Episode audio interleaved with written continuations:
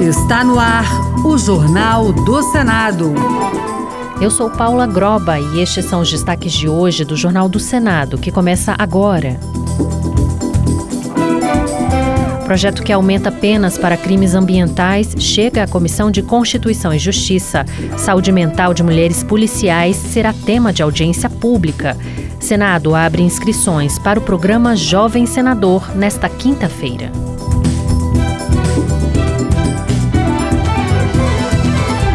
Boa noite. A Comissão de Constituição e Justiça vai analisar o projeto que aumenta as penas para os crimes ambientais contra florestas e vegetação. A proposta enfrenta resistência no Senado e já passou por uma rejeição na Comissão de Meio Ambiente. O relator, senador Márcio Bitar, do União do Acre, afirma que as punições já existentes na Lei de Crimes Ambientais são suficientes. Repórter Bruno Lourenço. O projeto eleva as penas previstas na Lei de Crimes Ambientais para os casos de destruição ou dano a florestas de preservação permanente, à vegetação primária ou secundária da Mata Atlântica, em vegetação fixadora de dunas ou protetora de mangues e de incêndio em mata ou floresta. Mas o entendimento que prevaleceu na Comissão de Meio Ambiente foi o de que as punições já existentes eram suficientes.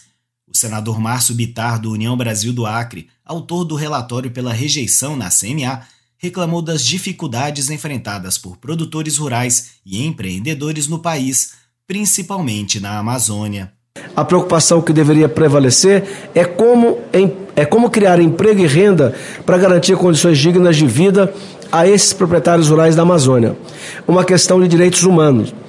O uso do fogo é muitas vezes a única técnica disponível para populações tradicionais e indígenas prepararem o solo pré-plantio.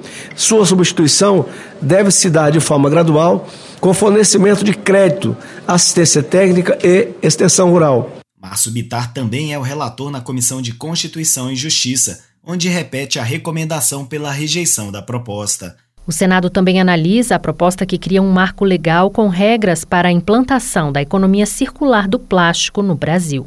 A proposta já foi aprovada na Comissão de Assuntos Sociais e será analisada este ano por mais duas comissões permanentes. Repórter César Mendes. De acordo com o Programa das Nações Unidas para o Meio Ambiente, o plástico é o maior desafio ambiental do século XXI. Todos os anos, 13 milhões de toneladas de lixo plástico vão parar na natureza e 40% do plástico produzido nos últimos 150 anos foi usado uma única vez antes de ser descartado. De autoria do ex-senador Jean Paul Prats, o projeto da economia circular do plástico estabelece 31 de dezembro de 2029 como prazo final para que todas as embalagens plásticas do país sejam retornáveis, recicláveis ou integralmente biodegradáveis. Relatora na Comissão de Assuntos Sociais, Zenaide Maia, do PSD do Rio Grande do Norte, defendeu a aprovação da matéria. Esse projeto, ele defende a vida. Tem ilhas formadas de plástico e a gente sabe que está prejudicando a vida humana, a vida marinha e todas as vidas. O projeto altera a Política Nacional de Pagamento por Serviços Ambientais, em vigor desde 2021,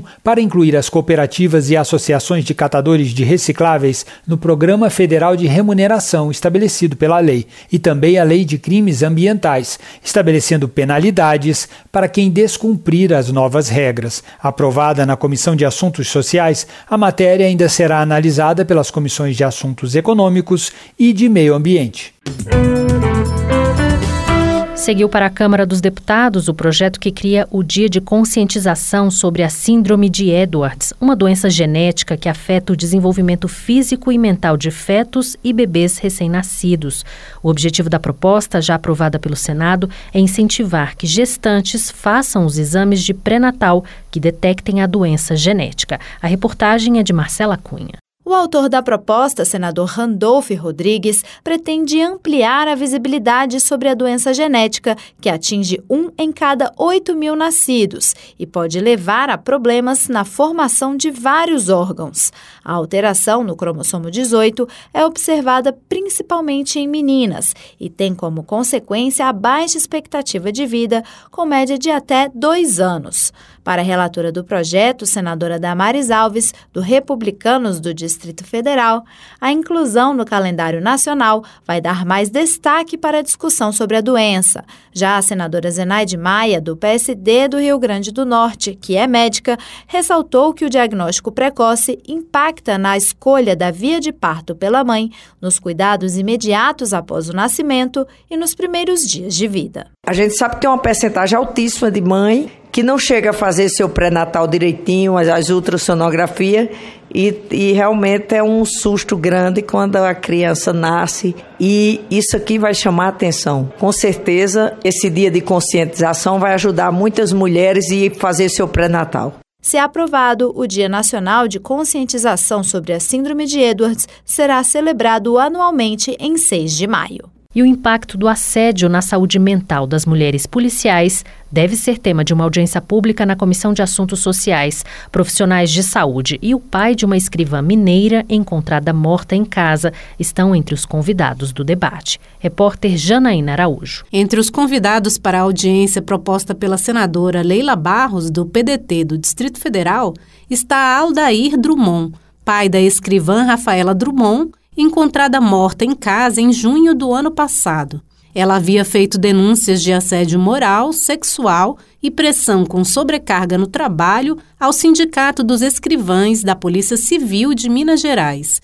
A senadora defendeu soluções para evitar casos como o da escrivã mineira. A falta de debate aberto sobre assédio e suicídio e a insuficiência de dados sobre o tema prejudicam a gestão psicológica e dificultam a divisão de responsabilidade entre os envolvidos. É urgente discutirmos o problema com especialistas, a fim de propor soluções mais efetivas para o combate do assédio e o suicídio nessas instituições. O recente caso da escrivã Rafaela configura a repetida história que perpassa anos e décadas. Precisamos precisamos preservar esses profissionais do desgaste emocional e mental ao longo da carreira. Profissionais do Departamento de Psicologia Social e do Trabalho da Universidade de Brasília e da Federação Nacional dos Policiais Rodoviários Federais, além de representantes dos Ministérios da Justiça, da Saúde e das Mulheres, foram convidados para a audiência pública que ainda não tem data definida.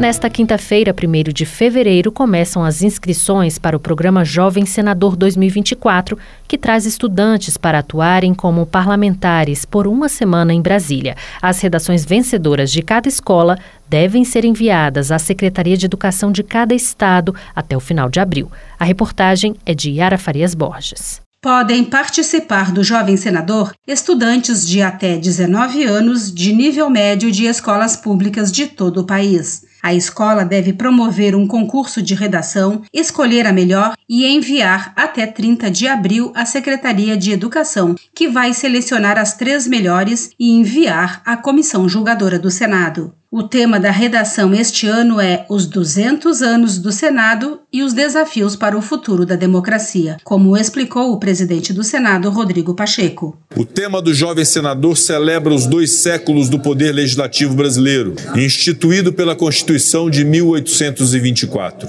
Apesar daquela carta ter sido um texto outorgado pelo imperador, já esboçava os ideais do Estado democrático de direito, definindo direitos individuais a separação dos poderes e a limitação do poder do Estado. Os 27 vencedores, um representante de cada estado e do Distrito Federal, virão a Brasília com seus professores orientadores por uma semana para conhecer o poder legislativo, atuando como jovem senador.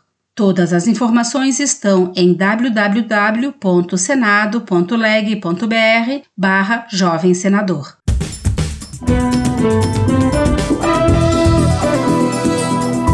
Com trabalhos técnicos de Eliseu Caires, o Jornal do Senado fica por aqui. Acompanhe agora as notícias da Câmara dos Deputados. Boa noite e até amanhã.